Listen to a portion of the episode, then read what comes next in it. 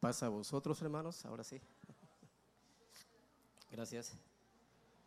Gracias por estar aquí esta tarde, hermanos, escuchando palabra de Dios, cantando al Señor. Y gracias también a nuestros amigos y hermanos que también nos acompañan en las redes sociales, ¿verdad? Muchas gracias por ello. Así como están, hermanos, vamos a esperar a que salgan los niños un poquito para poder orar a nuestro Dios y pedir su dirección. Muy bien, vamos a inclinar nuestro rostro y vamos a pedir la dirección al Señor. Eterno Padre, nos hemos deleitado en las alabanzas, nuestro buen Dios, muchas gracias, porque siempre, Padre, nos das la libertad, Señor, de poder alabarte y de poder bendecirte, nuestro buen Padre. Muchas gracias, Señor. Y una vez más, nuestro Padre, nuestra petición, nuestro clamor, no Padre, por aquellas naciones, Señor, que están en guerra ahorita, nuestro buen Padre, que puedas tener misericordia, nuestro Dios amado. ¿Cuántos de ellos no quisieran estar libres, Padre, para poder escuchar tu palabra, para poder alabarte, nuestro buen Dios? Y mira, metidos, Padre, en lugares donde las balas no, no, los, puedan alcanzar, Señor Santísimo. Ten misericordia, Padre eterno. Muchas gracias, Señor. También te pedimos en esta tarde, Padre Santísimo, que tu misericordia, tu bondad nos guíe a toda verdad, Padre, a toda justicia, y que podamos entender, Padre, tu palabra también en esta tarde. Muchas gracias, nuestro buen Dios. En el nombre de Cristo Jesús te lo pedimos para quien sea honra y gloria por los siglos de los siglos. Amén. Muy bien, el tema, hermanos, para esta tarde es la necesidad del consolador en nosotros. La necesidad del consolador en nosotros. En el capítulo 3 del Evangelio de Juan, voy a hacer esta introducción, hay un hombre que va a buscar a Jesús. Y este hombre era un hombre, hermanos, muy poderoso en la nación judía. Era parte del Sanedrín, ¿se acuerdan? Era parte de, aquel, de aquel hermano, aquellos hombres que estudiaban las escrituras, estudiaban la Torá. ¿no? ¿Cómo se llamaba? Nicodemo. Y al pensar en este hombre, al empezar a leer la historia, y esto lo dice la Biblia que llegó de noche, ¿se acuerda? Llegó de noche a Jesús. Pero ¿por qué llegaría de noche a Jesús él? La pregunta, ¿no? Claro, pues era parte del Sanedrín, ¿no? Era parte del Sanedrín y me imagino, me imagino yo, de que tenía miedo o temor de que los altos jefes de a los cuales él pertenecía lo vieran a él. Y llegó de noche como escondidas, ¿verdad? ¿Se acuerda? Llega como escondidas ante Jesús y empezó él a querer levantar a Jesús. ¿Se acuerda? ¿Qué le dijo? Oye, maestro, rabí. O sea, lo levantó, lo ponderó, ¿no? Nosotros sabemos que tú vienes de Dios. ¿Por qué? Oiga, por maestro. ¿Y qué era él? ¿Qué era Nicodemo? Era un maestro Nicodemo también. No era cualquier hombre, era un maestro, Nicodemo. Entonces, cuando Jesús oye aquellas palabras, que el hombre lo estaba ponderando, ¿no? Jesús lo baja inmediatamente, ¿se da cuenta? Lo baja a Nicodemo. ¿Y qué le dice? ¿Sabes qué, Nicodemo? Te voy a decir una cosa. Fíjense con quién estaba hablando Jesús. Era un hombre poderoso. Espiritualmente hablando, ¿no? Era poderosísimo. Porque conocía perfectamente bien la Biblia. O sea, en ese tiempo la Torah, ¿no? Lo conocía perfectamente. Pero Jesús lo baja y le dice, oye, oye, te voy a decir una verdad. ¿Se acuerda qué le dijo? Le dijo, le dijo Jesús a lo que el hombre, te voy a decir esta verdad, que a menos que no nazcas del agua y de qué más, y del espíritu, ¿qué más le dijo? No puedes entrar al reino de los cielos. ¿Cómo se sentiría este hombre? Después de que llegó ponderando a Jesús, ¿cómo cree que se sentiría? Le pegó, ¿verdad? Le dio duro Jesús y lo bajó. Lo bajó a él. Y no entendió nada, nada de lo que le había dicho.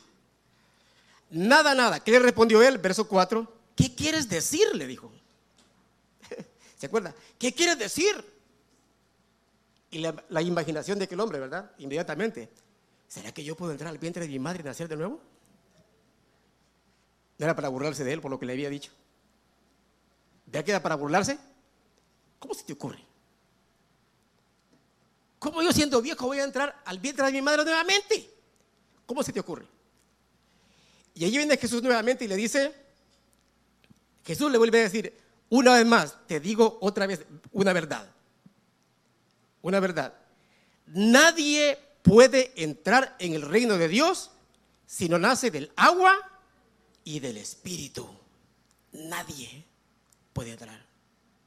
El ser humano le dijo, puede reproducirse. Si usted lee bien, la, estoy dando otra manera de, de, de, hacerlo de una forma ya contemporánea, ¿no? El ser humano puede reproducirse. Y es cierto, ¿no? Pasa, ¿no? El ser humano puede reproducirse, le dice Jesús a él. Se puede reproducir. Pero la vida espiritual, la vida espiritual nace directamente de qué? Del espíritu.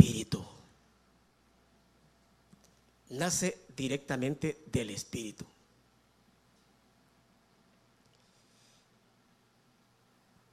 ¿Cómo le explicó Jesús eso? ¿Sabes qué? Tú sabes que el viento sopla, ¿no es cierto? ¿Sabes de dónde viene? No lo sabes. Tampoco sabes para dónde va. ¿Y qué le dijo Jesús? Oiga, así es todo aquel que ha nacido del Espíritu.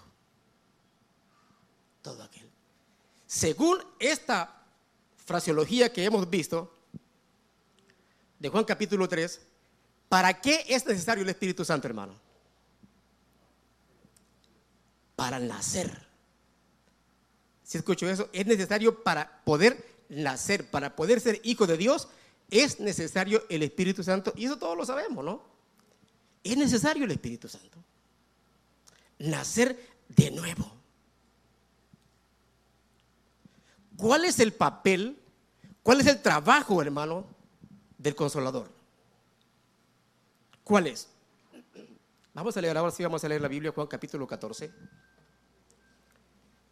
Me hijo, en mi, allí me taché, está, mis, mis uh, lentes, me los puede traer, estoy medio borroso, se me olvidaron. Ya cuando uno llega a los ENTA, hermano, ya no, ya no funciona la vista. Es. En la parte de atrás están. Muy bien. Luke, le digo Juan capítulo 14, versículo uh, 15 en adelante vamos a leer. Pero permítanme que me traigan los lentes porque no puedo ver, hermanos. Juan capítulo 14, gracias. Capítulo 14 de Juan. Ahora sí, uff. Qué diferencia. Ok, capítulo 14 de Juan, versículo 15 y versículo 17. Fíjese lo que dice. Si me aman, voy a estoy leyendo la versión este, uh, nueva traducción viviente. Si me aman, obedezcan mis mandamientos. Y escuchen lo que sigue diciendo. Y yo pediré al Padre y Él les dará otro. Oh, ¿Cómo dice su versión? Otro consolador. ¿Cómo dice esta versión? Y yo le daré otro abogado defensor. Escuche eso. Yo le daré otro abogado defensor. Usted cometió un crimen y ¿qué pasó? Busca una, tiene que buscar un abogado, ¿no? Aquí no tiene, no tiene abogado en este, en este país, por ejemplo, se lo pone el condado, se lo pone el Estado. ¿Por qué? Porque necesita que alguien lo defienda. Según esto que estamos leyendo, ¿qué más es el Espíritu Santo? Es un abogado. Es nuestro abogado. Dice, y yo pediré al Padre y Él le dará otro abogado defensor quien estará con ustedes para siempre. Ya nacimos de nuevo. Ya nacimos de nuevo. A través del Espíritu Santo. Es la única manera, ya lo, ya lo vimos, ¿no? Juan capítulo 3. Ahora, ¿qué más es el Espíritu, el Espíritu Santo? ¿Qué más, ¿Qué más es el Consolador? Es un abogado defensor. Él nos defiende. ¿De qué nos defiende? Pues de, las luchas que tenemos a diario, ¿no? Espiritualmente hablando, sigamos leyendo. Me refiero al Espíritu, verso 17, me refiero al Espíritu Santo, escuche, quien nos guía, ¿cómo? Oiga eso, a toda verdad. A toda verdad, la verdad, nos guía toda verdad. El mundo no puede recibirlo porque no le busca ni le conoce, pero ustedes sí lo conocen porque ahora Él vive en ustedes y después estará en vosotros. Estará Él en vosotros, el Espíritu Santo. Qué importante, hermano, es el Espíritu Santo en nosotros. Importantísimo. Ahora yo le pregunto a usted, ¿usted siente que lo tiene? ¿Usted lo siente, hermano? Piense. ¿Siente que tiene Espíritu Santo? Pregúntese en esta tarde. Si no lo siente, pregúntese, ¿no? ¿Siente Espíritu Santo? Lucas capítulo 24 y versículo 29.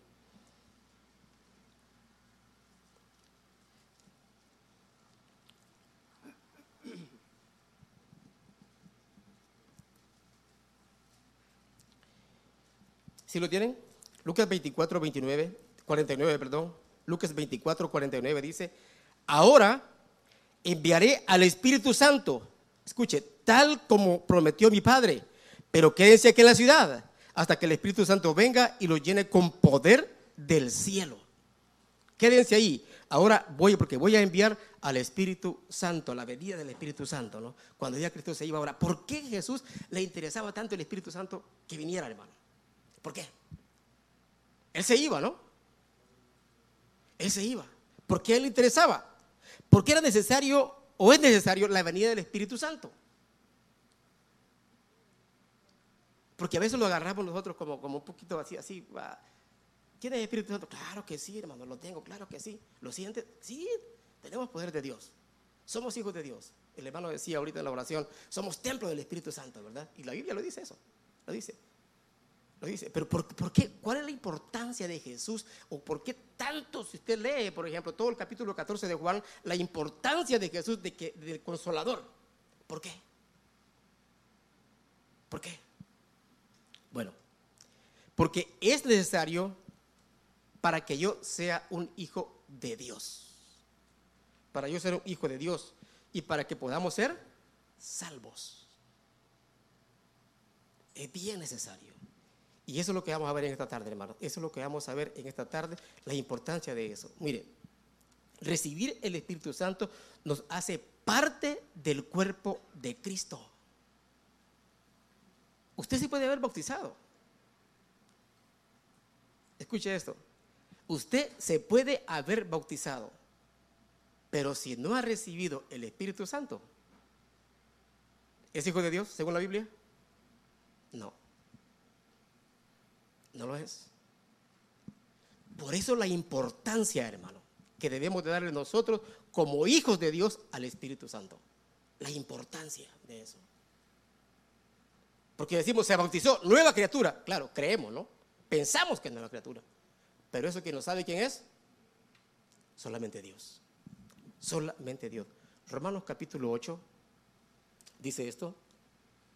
Romanos capítulo 8 y el versículo 9 dice así, Romanos capítulo 8 y versículo 9. Recuerde que estoy usando la, nueva la versión a nueva traducción viviente. ¿Sí lo tiene? Dice, pero ustedes, escuche, no están dominados, según esta versión, ¿no? Pero ustedes no están dominados por su naturaleza pecaminosa. Punto. ¿Siete días aparte? ¿Con quién está hablando Pablo aquí? ¿Con la iglesia? En Roma. Y dice, pero ustedes no están dominados por su naturaleza pecaminosa. Siga leyendo, escuche esto. Son controlados, dice esta versión, son controlados por el, por el Espíritu por el Espíritu. Si el Espíritu de Dios vive en ustedes. Y aquí centramos a un dilema, ¿no? O a una pregunta. ¿Quién nos controla? ¿Ya pensó en eso? Fíjese lo que estamos leyendo acá, una vez más. Dice, pero ustedes no están dominados ya por la, por la vida pecaminosa, ya no. Ya no. Esta versión dice, son controlados por el Espíritu si el Espíritu de Dios vive en usted. Entonces la pregunta es, ¿quién nos controla? No me quede con contestar, pero piense ahorita por un momento, ¿quién controla mi vida? ¿Quién me controla a mí? Estamos hablando espiritualmente, ¿no? ¿Quién nos controla? Piénselo, hermano, ahorita. Y sigue diciendo, y recuerden que los que no tienen el Espíritu, el Espíritu de Cristo, en ellos de ninguna manera pertenecen a Él. Qué importante, ¿no? Qué importante el Espíritu Santo, hermano. Importantísimo. Importantísimo. Tenemos primero que ser controlados por Él.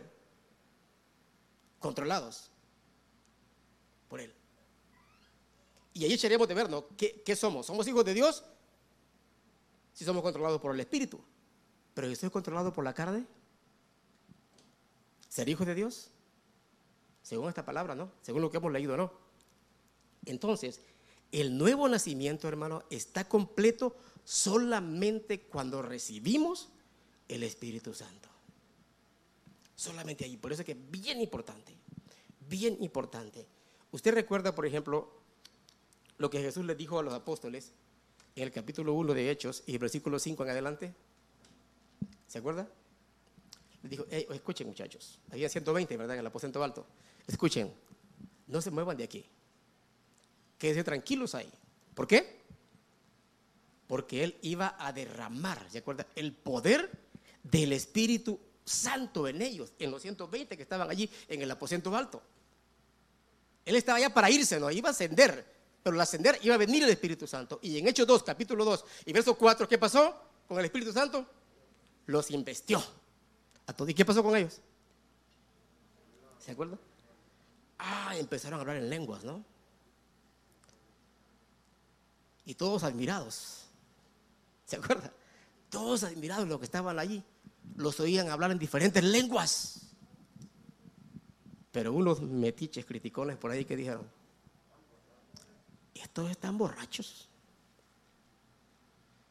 ¿Verdad? Están borrachos.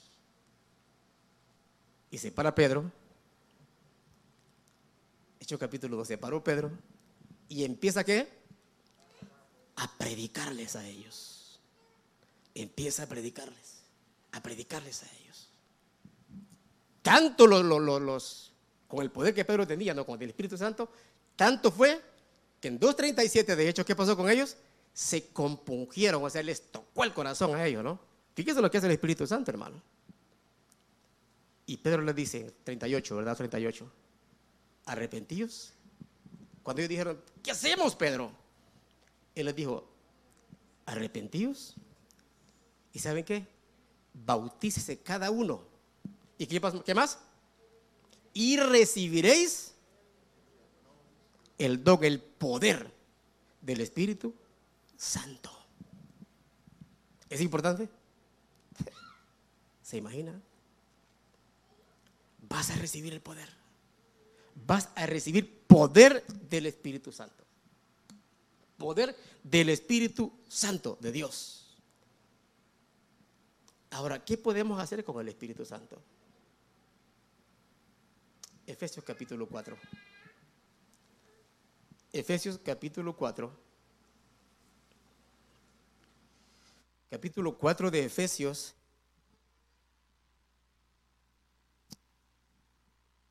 Y el versículo 30.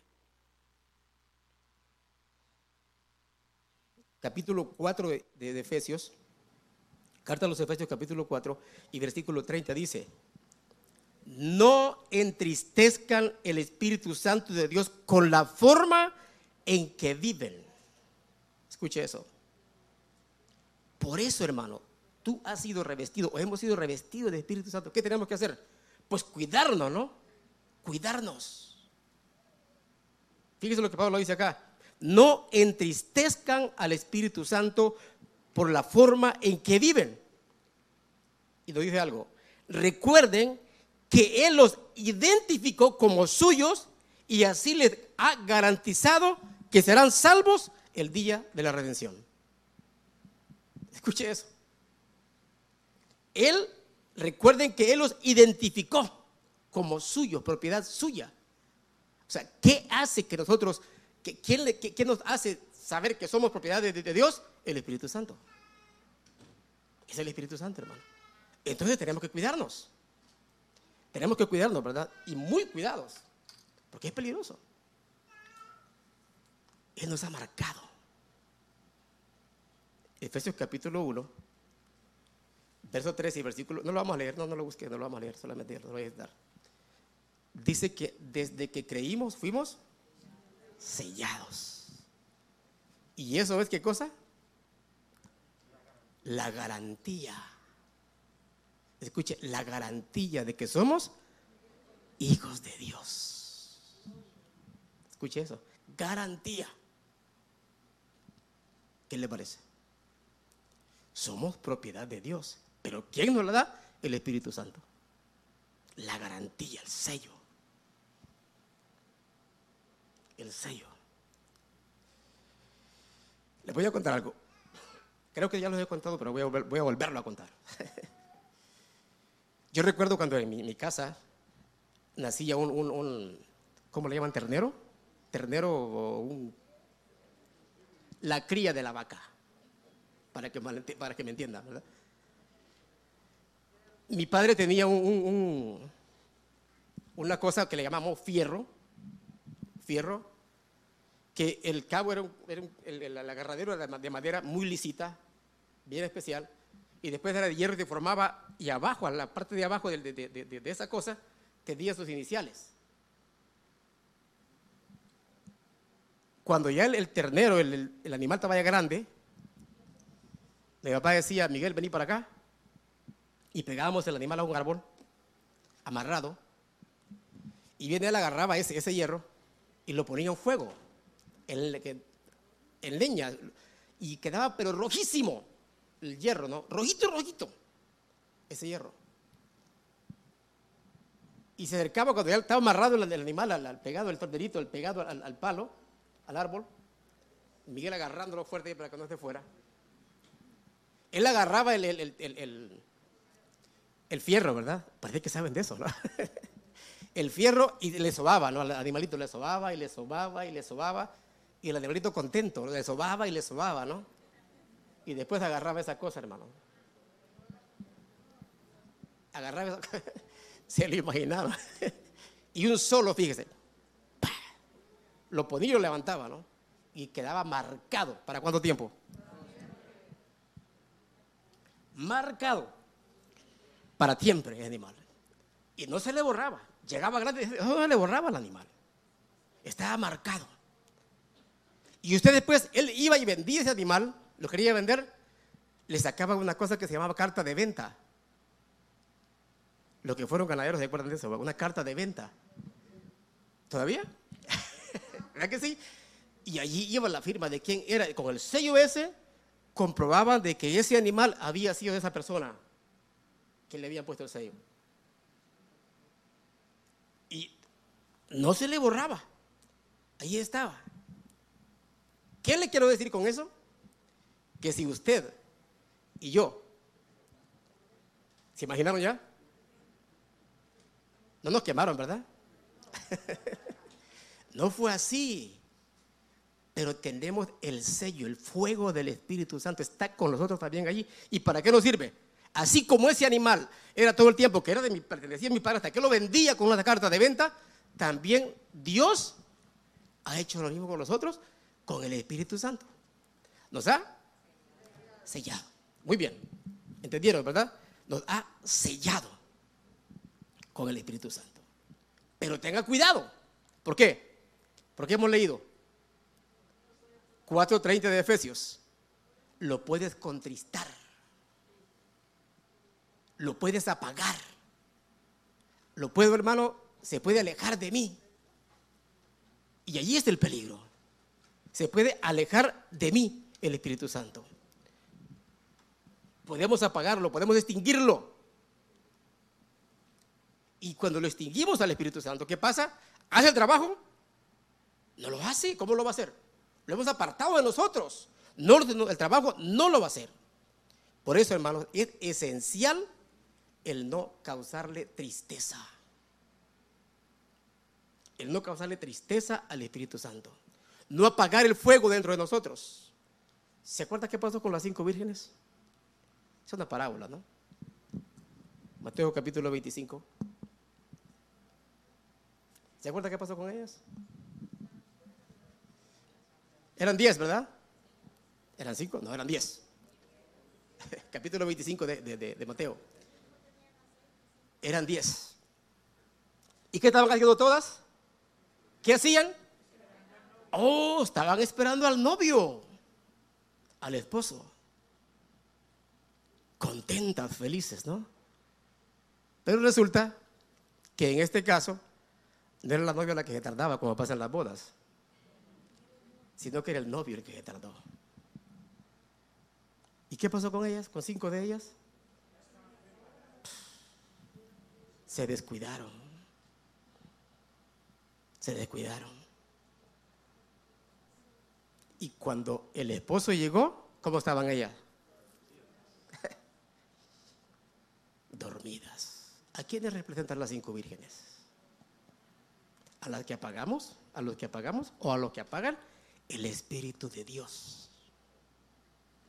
Porque puede ser una parábola, una expresión figurada. La que está hablando allí, ¿no? Los que apagamos el Espíritu de Dios, a eso representan las cinco vírgenes. Así que debemos tener cuidado. ¿Estamos esperando al novio? Claro. Lo estamos esperando. Ahora en el almuerzo, platicando con una hermana, hablando de la guerra, me dice ella, hermano, yo creo que el Señor de 10 a 15 años va a estar aquí. Hasta fecha, me dijo hermana. Imagínese, de 10 a 15 años Él va a estar aquí. Y puede ser, ¿no? Puede ser. Pero la pregunta es, ¿estamos preparados, hermanos? ¿Estamos preparados? Si usted no descuida y no contrista al Espíritu Santo, sí está preparado. De lo contrario, hermano, no estamos preparados. No lo estamos. Muy bien. Entonces, ¿cuándo es contristamos al Espíritu Santo? Pues usted me va a decir, hermano, pues cuando yo peco, lógico. Pero tenemos en la mente los pecados del adulterio, la fornicación, el robo, ¿qué más? El matar. Eso es lo que tenemos en mente. Pero ¿sabe qué? Contristar el Espíritu Santo va mucho más allá de eso. Mucho más allá. ¿Quiere que le diga unas cosas que tengo acá anotadas? ¿Por qué se contrista el Espíritu Santo? Mire,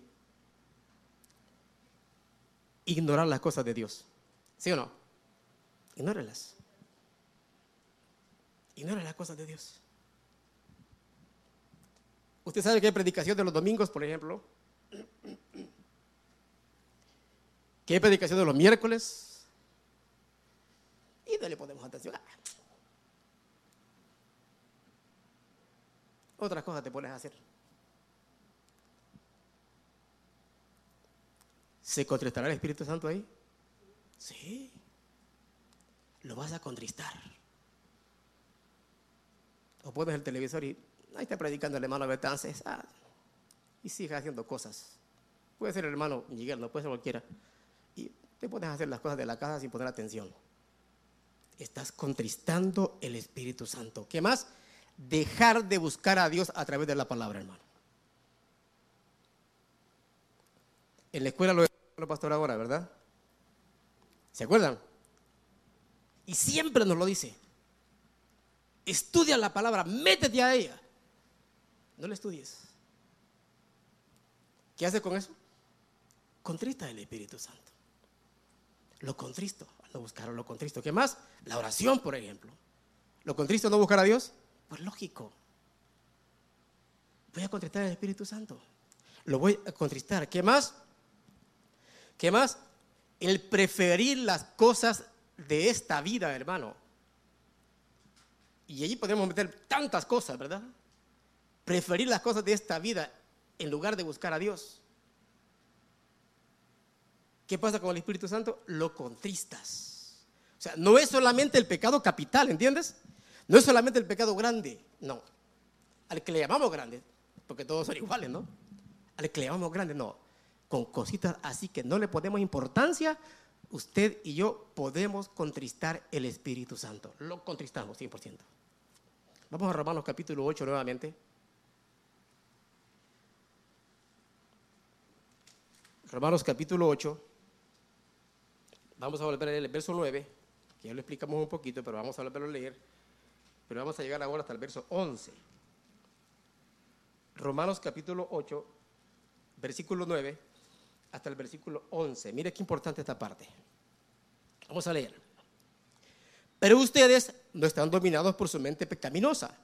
Son controlados por el Espíritu si el Espíritu de Dios vive en ustedes. Recuerden que los que no tienen el Espíritu de Cristo, en ellos de ninguna manera pertenecen a Él. Eso ya lo habíamos leído antes. Ahora vamos al 10. Y Cristo vive en ustedes. Entonces, aunque el cuerpo morirá por causa del pecado, el Espíritu da vida, porque ustedes ya fueron hechos justos a los ojos de Dios. El Espíritu de Dios, quien levantó a Jesús de los muertos, vive en ustedes. Escuche eso, el Espíritu de Dios que levantó a Cristo de los muertos, vive en ustedes. Y así como Dios levantó a Cristo Jesús de los muertos, escuche, Él dará vida a sus cuerpos mortales mediante el mismo Espíritu, quien vive en ustedes. ¿Sí lo entendió? ¿O muy rápido? Muy rápido. ok. Mire. Fíjese el poder del Espíritu Santo, hermano. El poder que tiene el Espíritu Santo. Según esto que estamos leyendo, ¿quién levantó a Cristo de los muertos? ¿Cómo? El Padre, pero a través de qué? Del Espíritu. Y ese mismo Espíritu que levantó al Padre, si usted y yo estamos muertos, ¿qué va a pasar? Nos levanta. Eso quiere decir que si yo me muero carnalmente, siendo carnal, y no tengo Espíritu Santo, ¿me levantará el Padre en la primera resurrección? Oiga, está importante, ¿verdad? No me levanta. El Padre no me levanta, me quedo ahí. Jesús no me levanta. No me levanta, me quedo ahí. El mismo Espíritu que levantó a Cristo a través del que Dios levantó al Padre a través del Espíritu Santo, ese mismo Espíritu me va a levantar a mí porque está en mí, según lo que estamos leyendo. Porque está en mí, según lo que estamos leyendo. La primera carta a los tesalonicenses, capítulo 4 versículo 16, habla de la, no lo busque, habla de la venida del Señor. Y allí dice Jesús, ¿no? Ah, perdón, Pablo, dice ahí, ¿no? Dice que el mismo Señor con aclamación, con voz de arcángel, de acuerdo con trompeta de Dios, Él va a descender. Va a descender. Y la parte que nos interesa. Escuche, y los muertos en Cristo, ¿qué va a pasar? Van a levantarse primero. Mire cómo es el Espíritu Santo. Cristo viene, ¿no? Y va a llamar a sus hijos, a los que han muerto con el poder del Espíritu. Entonces, a ellos los muertos en Cristo se van a levantar antes que los que están vivos. El hermano me preguntaba ahora hoy por la mañana, el hermano Vega, en la escuela. Y decía, mi esposa quiere ella estar viva cuando Cristo venga. ¿De acuerdo?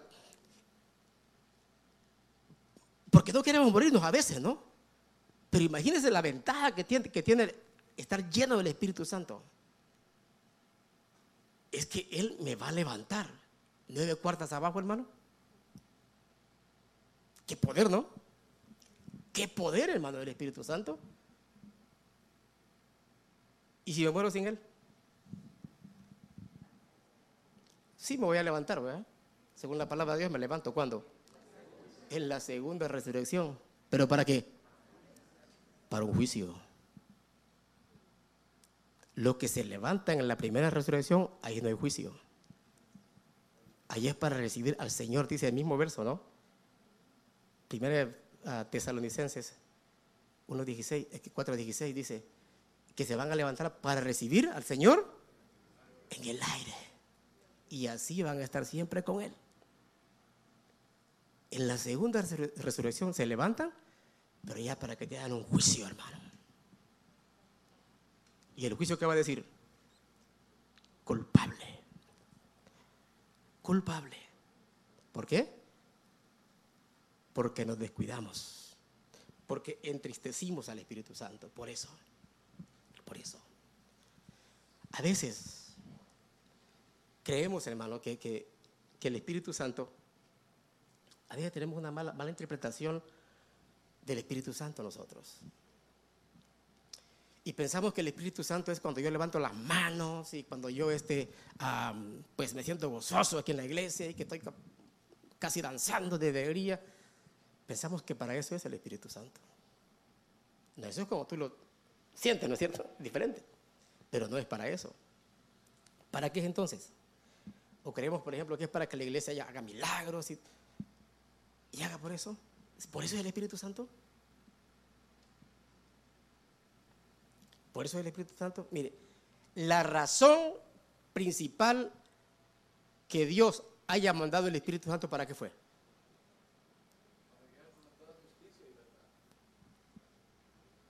¿Ok?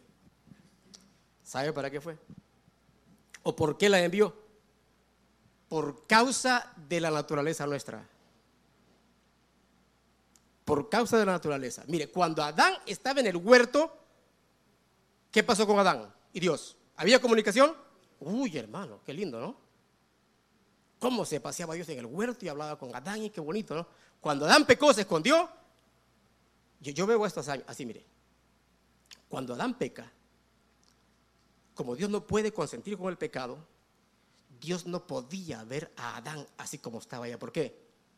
Porque ya estaba en la naturaleza humana nada más. Lo que Dios le había puesto a Adán para que fuera eterno, por ejemplo, eso ya lo había perdido. La naturaleza humana, él la tenía, pero ya lo, lo, que dice, por ejemplo, Génesis 1.26, que Cristo hizo, que Dios hizo al hombre a su imagen, eso, ¿qué pasó con Adán? Ya lo había perdido. Entonces la imagen de Dios en Adán se había perdido. Y a Dios no podía ver a Adán así. ¿Y qué hizo? Como no se podía comunicar con él así por, su, por el pecado que había en él, él lo saca del huerto.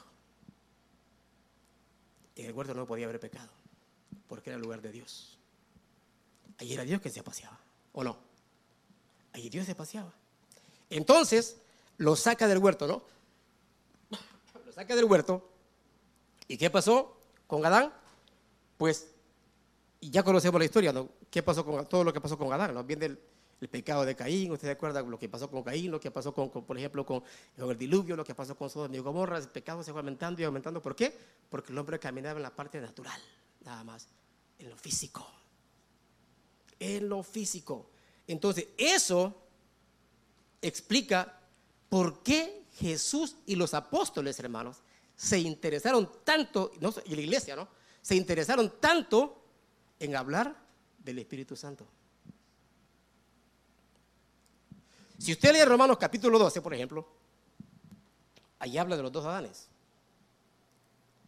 Del anterior, que cayó y pecó, y habla del siguiente Adán, o sea, viene Cristo, 5.12 de Romanos, y nos vuelve la imagen que teníamos, que tenía antes Adán en el huerto, que es de Cristo no la una vez más, la regresa al hombre, ser humano.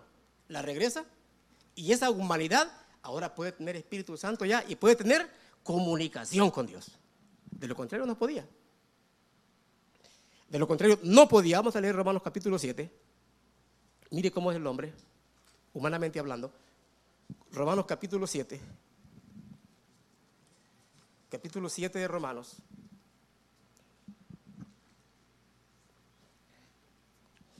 Y el versículo 8, perdón. Capítulo 8 y versículo 7. Recuerde que estoy usando la versión a Nueva Traducción Viviente. ¿Lo tiene? Romanos 8, verso 7. La mentalidad pecaminosa, escuche esto, esta versión como dice, la mentalidad pecaminosa es enemiga de Dios. El ser humano, ¿no? Humanamente hablando es enemigo de Dios. Sigue diciendo, pues no se somete a la ley de Dios y escucha lo que dice, ni es capaz de hacerlo. La mentalidad humana no, puede, no, no puede resistir. Y por eso viene Cristo y nos pone el Espíritu Santo. Por eso Cristo habló tanto del Espíritu Santo, hermano. Por eso. Ahora lea Romanos capítulo, ah, perdón, Hechos capítulo 8. Hechos capítulo 8.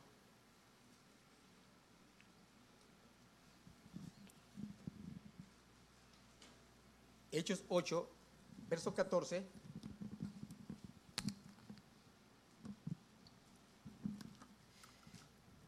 hasta el 16. Dice así, cuando los apóstoles de Jerusalén oyeron que la gente de Samaria había aceptado el mensaje de Dios, enviaron a Pedro y a Juan allá. Verso 15, en cuanto ellos llegaron, orar por los nuevos creyentes para que recibieran el Espíritu Santo. Escuche eso, qué importante, ¿no? para que recibieran el Espíritu Santo. El Espíritu Santo todavía no había venido sobre ninguno de ellos porque solo habían sido bautizados en el nombre del Señor Jesús. ¿Sí se acuerda lo que le dije al principio? Que a lo mejor solamente somos bautizados únicamente y no recibimos el Espíritu Santo. Depende de cómo estemos, ¿no? Depende de cómo nos entreguemos al Señor. Así es. Estos solamente habían sido bautizados en el nombre del Señor Jesús y no habían recibido Espíritu Santo. Ahora, ¿por qué necesitamos poder de lo alto? Otra pregunta más, ¿por qué necesitamos poder de lo alto? Bueno, fácil, ¿no? Porque solo con la ayuda del Espíritu Santo nosotros podemos vencer la naturaleza humana. Solamente así, solamente. Esto fue la que la herencia que nos dio Eva, lo que, lo que dijimos antes, ¿no? Ahora vamos a leer Romanos. Mire cómo era la naturaleza humana. ¿Cómo es humanamente uno? Busque Romanos capítulo 1.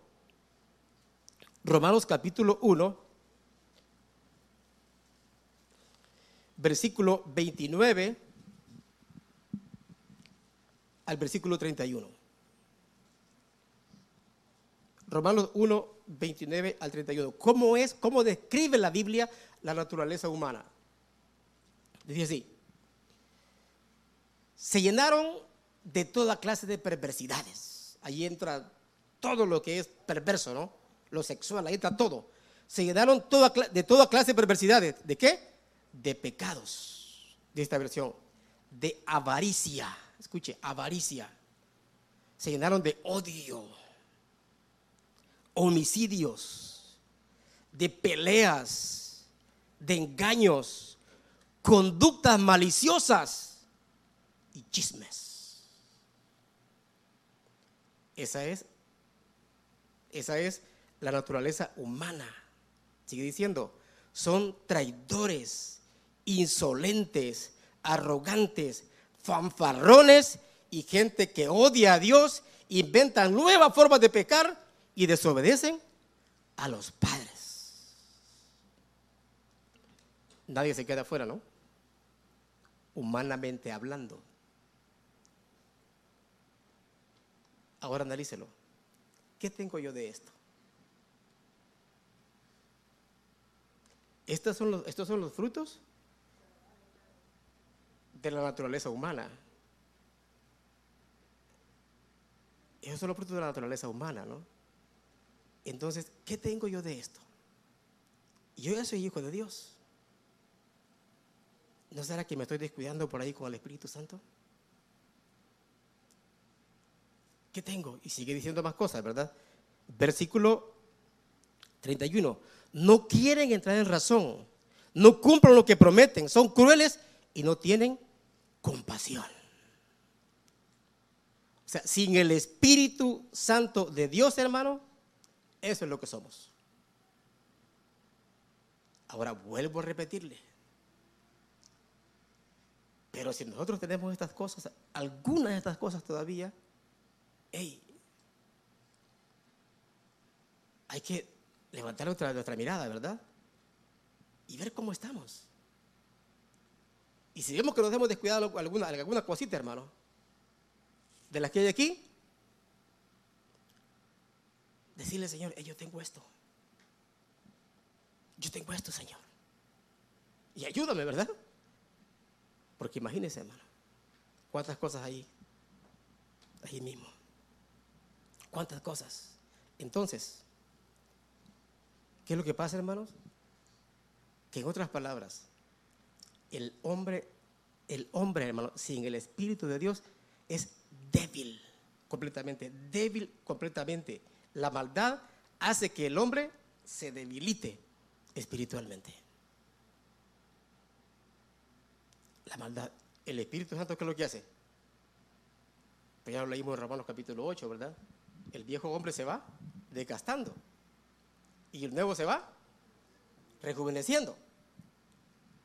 El Espíritu nos levanta, ese nos levanta, nos hace fuertes a cada uno, nos hace fuertes a cada uno. Muy bien. Entonces, por la naturaleza del hombre, por la naturaleza del hombre lleva en el corazón elementos malignos que le arrastran y le seducen. A su alrededor hay muchas influencias que luchan por descarriarnos. Y usted lo sabe, hay muchas influencias debido a la debilidad moral que hay en nosotros. Muchas veces, hermanos, nosotros nos preguntamos y pensamos, ¿por qué tanto problema espiritual? por ejemplo. ¿Por qué tantos cristianos luchan con debilidades? O luchamos con las debilidades. ¿Por qué? ¿No nos hacemos esas preguntas? ¿Por qué tanto carnal en las iglesias? Pensamos, ¿no? ¿Por qué? ¿Por, ¿Por qué tanto pecado, hermano, dentro de las iglesias? ¿Por qué? ¿Cuál es la razón? Bueno, la respuesta es una sola.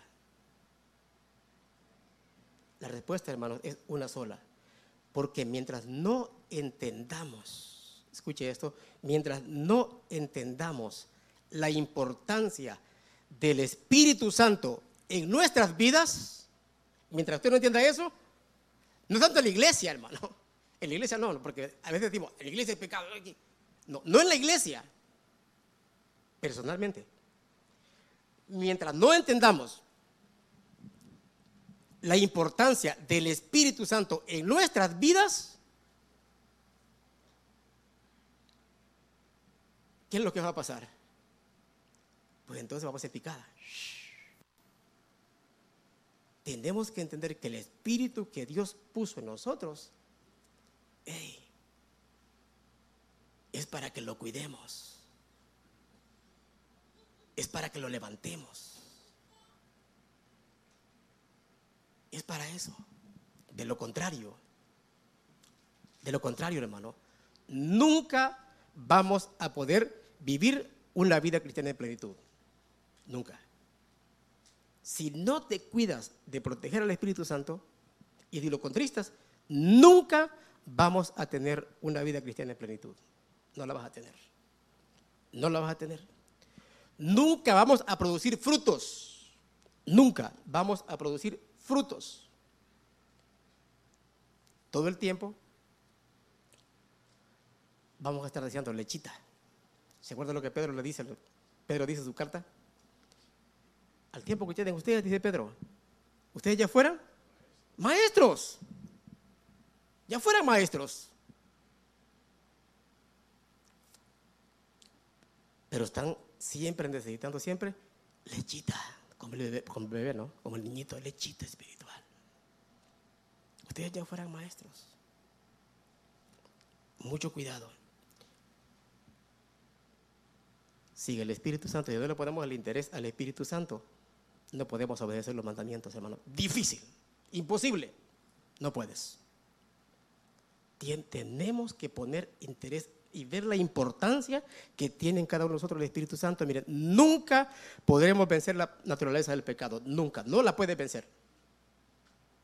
Si no le damos la importancia. Muy bien, nunca vamos a crecer espiritualmente, no vas a crecer.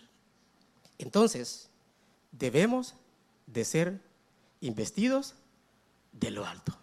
¿O no? Claro que sí.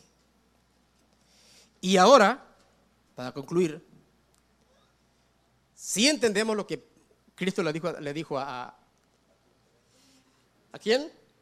A Nicodemo, ¿verdad? 3.5 de Juan. 3.5 de Juan. De cierto, de cierto te digo, que el que no nace del agua y del espíritu, ¿qué pasó? Ah, no puede entrar al reino de Dios. No entra, semana. No entró. ¿Es importante? Claro que sí. Es importante. Muy importante el Espíritu Santo en nuestras vidas. Que el Señor, hermano, bendiga su palabra en el corazón de cada uno.